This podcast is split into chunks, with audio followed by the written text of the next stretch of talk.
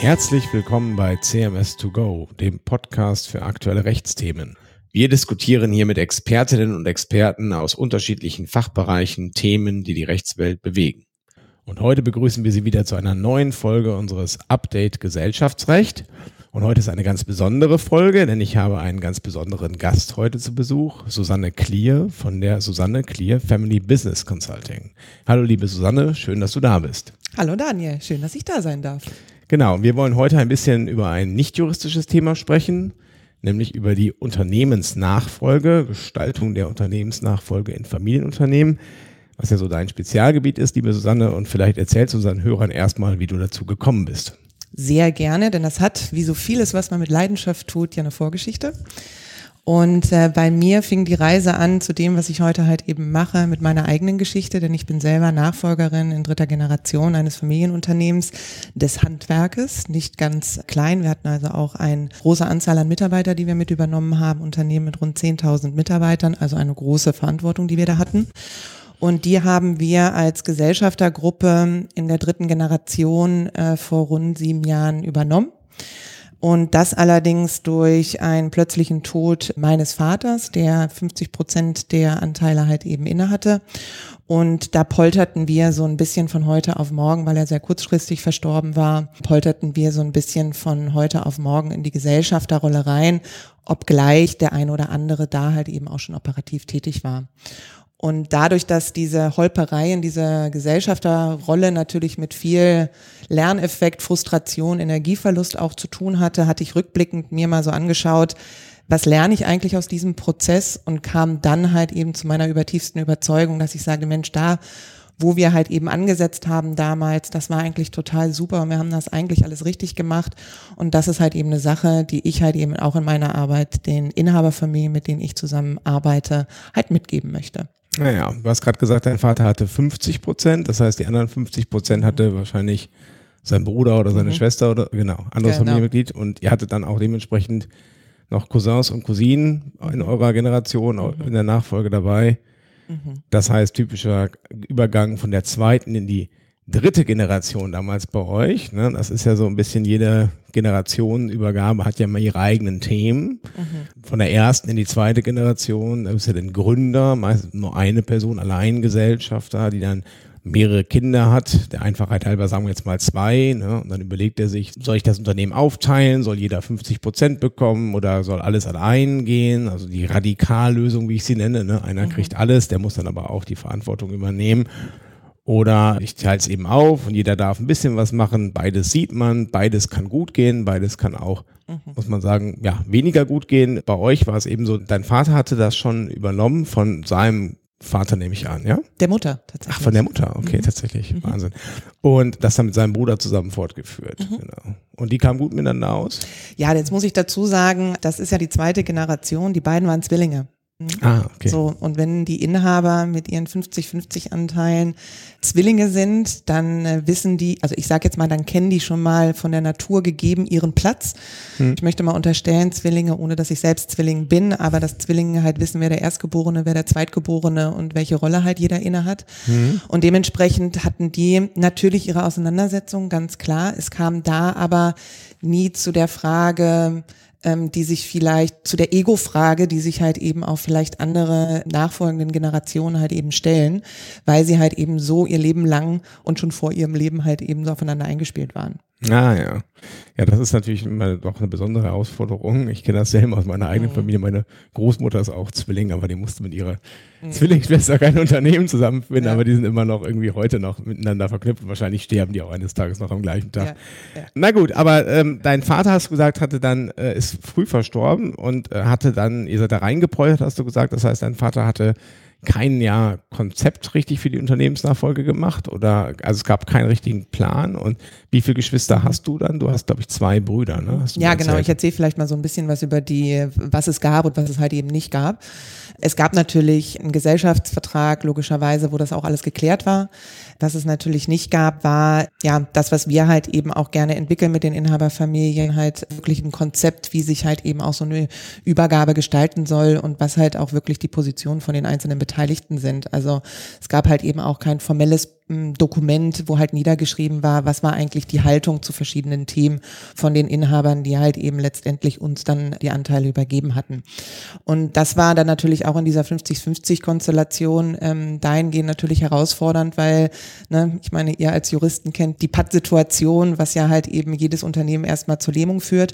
Und jetzt musst du dir das so vorstellen, dass halt fünf neue Gesellschafter sozusagen an ein Familienunternehmen kamen, die alle am Zenit ihrer eigenen Karriere standen. Und ich möchte mal so rückblickend sagen, jeder jetzt halt irgendwie so sagte, super, jetzt kann ich hier halt äh, mal richtig schaffen, mhm. jetzt kann ich mich selbst verwirklichen und jetzt können wir im Sinne des Unternehmens halt wirklich die Zukunft gestalten. Das Unternehmen saß auch da schon immer bei uns mit am Tisch mit in den Diskussionen, die wir halt eben hatten. Gleichwohl hatte jeder natürlich seine eigenen Ideen. Und ich war dann tatsächlich auch damals schon der Auslöser, weil ich um das ganze Thema Familienfaktor, Unterschiede oder Besonderheiten halt eben in Familienunternehmen wusste und auch die Herausforderungen der Familienunternehmen wusste, weil ich in der Umgebung schon mehr unterwegs war.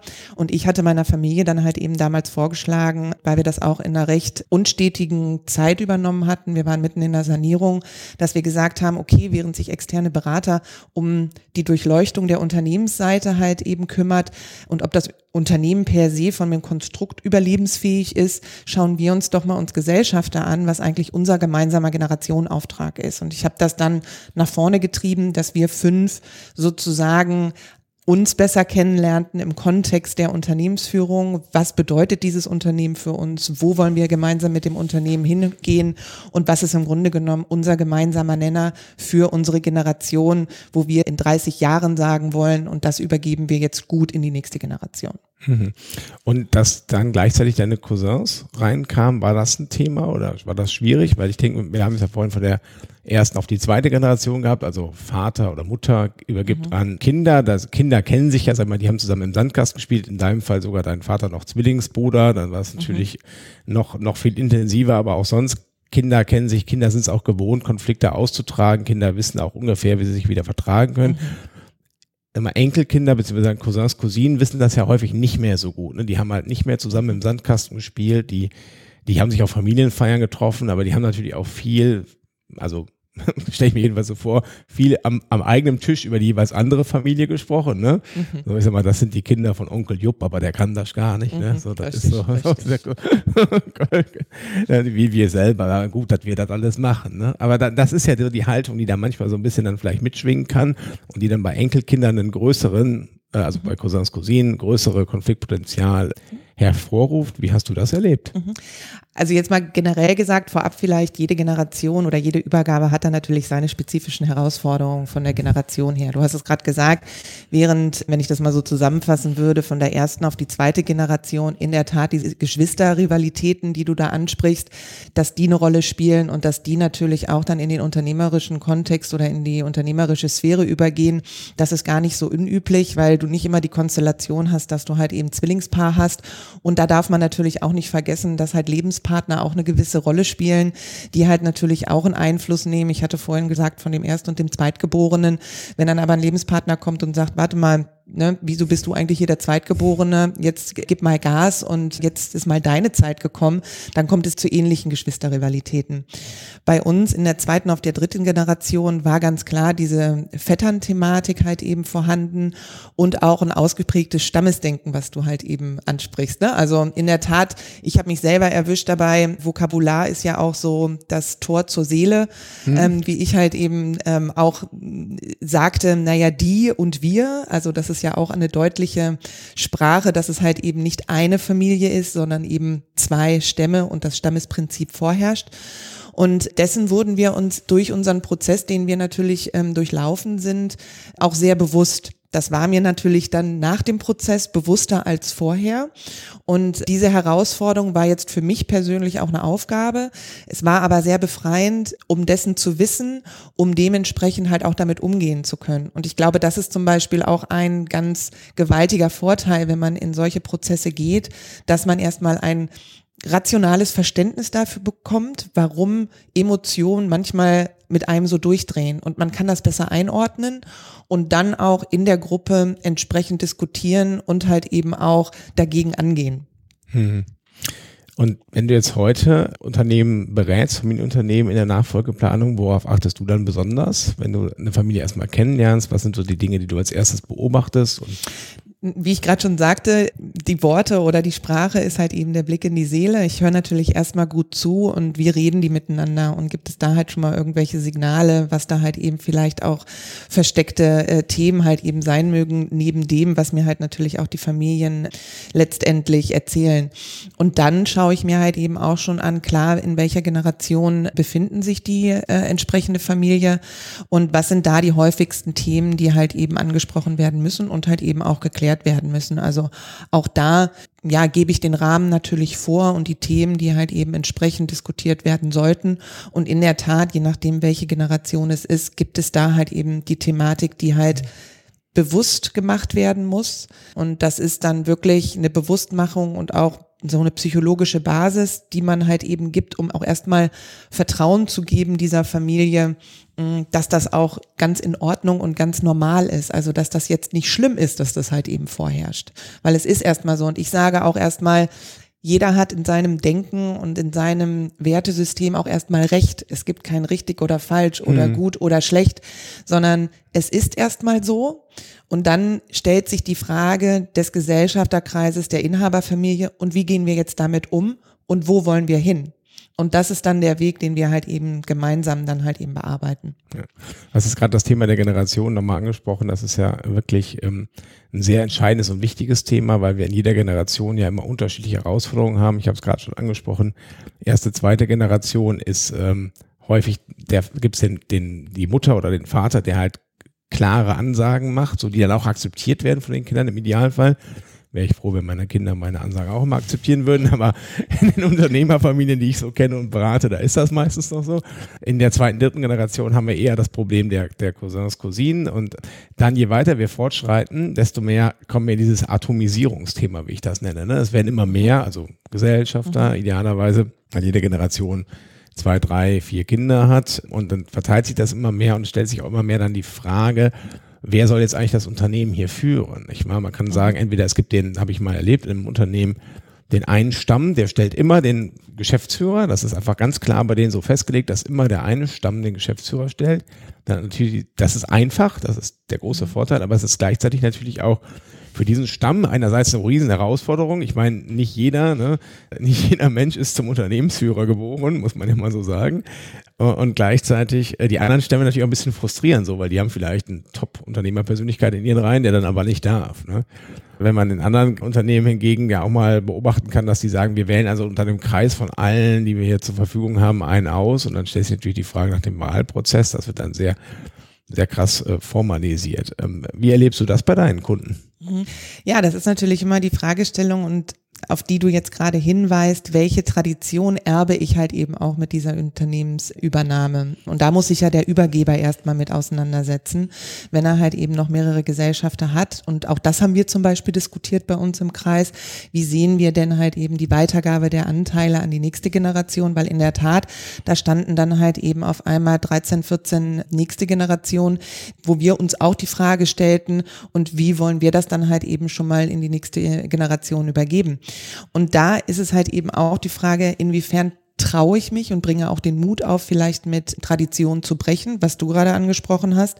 Wenn ein Familienstamm schon immer den Nachfolger gestellt hat, war das vielleicht in der ersten, zweiten Generation, dritten Generation noch sinnvoll, aber ist vielleicht ab der fünften, sechsten, siebten Generation nicht mehr sinnvoll und dann muss das Thema einfach nochmal auf den Tisch.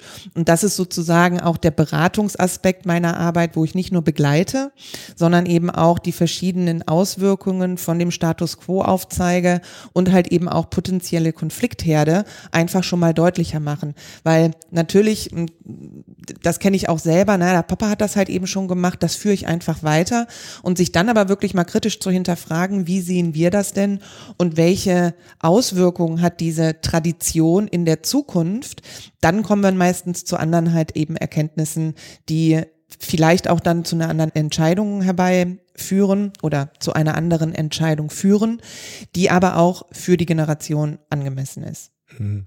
Familie ist ja sehr häufig sag mal, ein informelles Prozedere. Ne? Vieles läuft ja darüber, dass man miteinander spricht im Idealfall und dass man sich auch versteht, auch Verständnis füreinander aufbringt. Nichtsdestotrotz kommt man ja manchmal am Punkt, wo auch formelle Prozeduren wichtig sind. Dann kommt ja immer das Thema der Familienverfassung, mhm. steht ja immer so im Raum. Also ich will jetzt noch gar nicht so sehr auf die ganz strengen juristischen Dokumente aus, wo wir dann am Ende immer uns austoben dürfen als Juristen, sondern mehr noch eine Stufe davor. Familienverfassung, wie erlebst du das? Ist das ein, ein sinnvolles Instrument oder sagst du im Grunde genommen, ist ja nicht bindend, deswegen bringt es auch nichts. ja, du lachst schon, ne? Genau. Ja, schon. Ich sehe das war. Nein, ich halte das für ein sehr sinnvolles Instrument. Nicht des Dokuments wegen, sondern wegen des Prozesses. Und mhm. es bietet einfach einen Rahmen und einen geführten Prozess mit einem abgesteckten Themenumfang, sage ich mal, der einfach sehr sinnvoll ist, wenn man sich dem Thema gemeinsame Inhaberschaft gegenüber sieht oder stehen sieht. Und dementsprechend finde ich, dass dieser Weg, den man gemeinsam geht, um diesen inhaberstrategischen Prozess am Ende halt in ein Dokument halt auch zu gießen, dass der sehr sinnvoll ist, weil die Inhaber einfach unglaublich viel über sich selber, aber eben auch über die Gemeinschaft und über die anderen Bedürfnisse, Emotionen und Themen lernen, die einfach für das gemeinsame Miteinander total wichtig sind, weil am Ende muss diese Inhaberschaft oder diese Gruppe von Inhabern das ähm, gemeinsame Unternehmen leiten und alles, was dort an Erkenntnisgewinn generiert wird, strahlt unmittelbar in das Unternehmen aus. Ne, es ist nicht umsonst für euch Juristen einfacher, wenn dieser Prozess einmal mit mehreren Gesellschaftern schon durchlaufen ist. Dann habt ihr quasi auch eine klarere Ansage, was hinterher kodifiziert werden muss und tappt nicht so im Dunkeln und schickt mhm. eure Mandanten wieder zurück und sagt, okay, klären Sie das mal für sich, wie jetzt die Anteile halt eben übergeben werden sollen, was halt letztendlich in den Gesellschaftsvertrag halt einkodiert werden soll. Ja, das habe ich in der Tat nämlich schon einige Male erlebt, dass die Leute eigentlich zu früh zu uns kommen und die die wollen dann von uns eine Lösung haben für Probleme, die wir fairerweise nicht lösen können. Ne? Weil wir sind als Juristen sind wir darin geschult, äh, Verträge zu schreiben, auch klare Regeln zu setzen und so weiter. Aber es setzt natürlich voraus, dass jemand uns sagt, was wir denn regeln sollen. Mhm. Denn ich kann dem Mandanten den Willen nicht vorgeben. Das kannst du als Beraterin jetzt natürlich auch nicht, aber dir fällt es dann vielleicht leichter, den Leuten mal dazu zu helfen, ihren Willen zu finden. Und gerade bei der Familienverfassung kann man ja sagen, der Weg ist das Ziel. Und am Ende das Dokument, ich meine, wir Juristen lächeln immer ein bisschen darüber, weil wir sagen, es ist ja nicht bindend, aber es ist trotzdem irgendwie verbindlich. Also mhm. für die Familien ist es dann schon auch sehr wichtig und die halten sich eben daran. Und davon ausgehen können wir dann eben auch unsere Gesellschaftsverträge, Satzungen, Beiratsordnung, Geschäftsordnung für die Geschäftsführung, mhm. Gesellschaftervereinbarung und was immer auch alles so anfällt, dann auch mhm. ganz gut entwerfen. Ne? Ja, wichtiger Prozess, Familienverfassung. Abschließend noch ein schönes Thema und auch ein wichtiges Thema, wie ich finde, was ich gerne auch mit dir mal besprechen wollte, Frauen in der Nachfolge. Mhm. Äh, wie du das erlebst. Ähm, ich frage auch aus einem ganz konkreten Anlass. Ich komme ja, wie aufmerksame Hörer dieses Podcasts wissen, selber aus einer Unternehmerfamilie. Mein Großvater hatte ein Bauunternehmen im Emsland. Und mein Großvater sechs Kinder, davon eine Tochter, das war eben meine Mutter und fünf Söhne. Und meine Mutter war also in der Logik meines Großvaters als Unternehmensnachfolgerin also sofort eigentlich ausgeschlossen. Das kam für den gar nicht in Frage, dass, äh, obwohl sie die Älteste war, die das Unternehmen mal fortführen würde. Ich glaube, es kam auch für meine Mutter nicht in Frage. Alles, alles fair in der Hinsicht. Trotzdem war das irgendwie so gesetzt, ne? dass also meine Mutter dann auch, als mein Großvater starb, dann aus dem Unternehmen dann ausscheiden würde und ihre Brüder das fortführen. Das ist ja heute, glaube ich, schon de deutlich anders, Gott sei Dank, nicht mehr so wie früher. Gleichwohl habe ich doch manchmal den Eindruck in der Beratung, dass sich manchmal Frauen noch ein bisschen ja, schwieriger tun, sich vielleicht gegen ihre etwas äh, ellenbogenartigeren Brüder durchzusetzen. Oder ja, wie ist da dein, dein Erlebnis in, in deiner täglichen Beratungstätigkeit?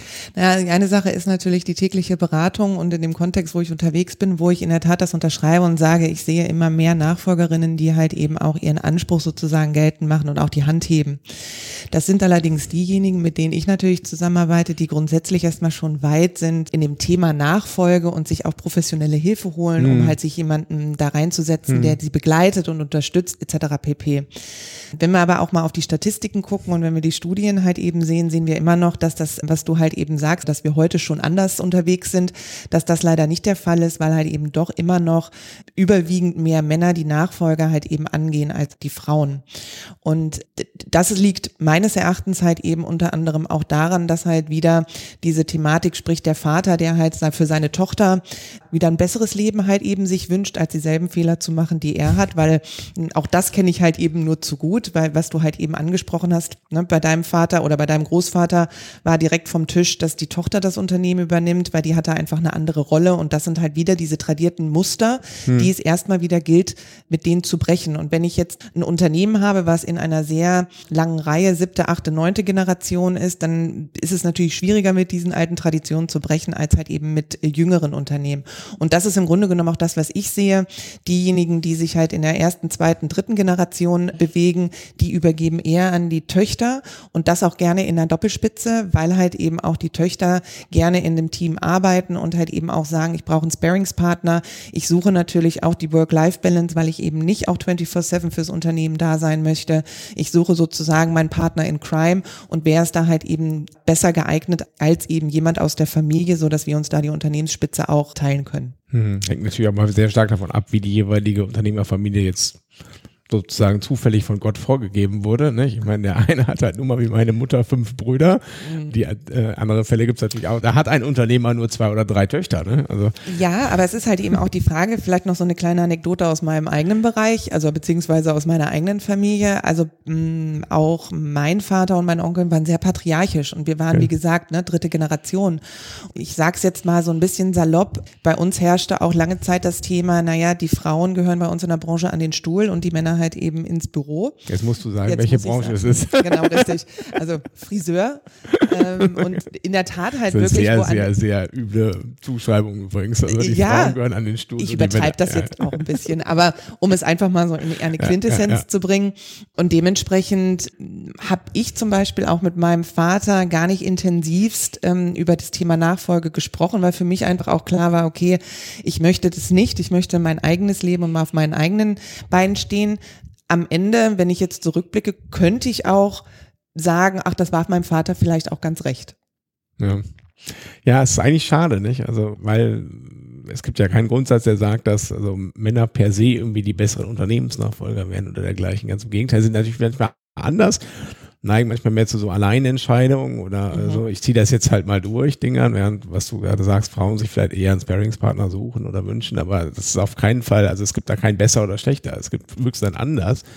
Aber naja, es hat sehr, sehr lange gedauert, die Gleichberechtigung der Frauen in anderen Dingen zu mhm. erkämpfen und wir haben da schon eine Menge erreicht. Aber das glaube ich auch. Immer noch, der Tanker muss jeden Tag noch ein bisschen weiter fortbewegt werden. Genau. Und ich glaube auch, dass die Generation, die jetzt so an der Übergabe halt einfach steht, dass die auch viel offener mit diesem ganzen Thema umgeht, dass die ja. auch viel öffentlichkeitswirksamer ist und dass einfach immer mehr halt diese weibliche Nachfolge auch in den Fokus gerückt wird, dass unweigerlich halt eben auch mehr Frauen die Hand erheben, weil das ist nämlich das andere. Wir dürfen das ja nicht immer nur aus der Übergeberseite sehen, sondern eben auch aus der Übernehmerinnenseite.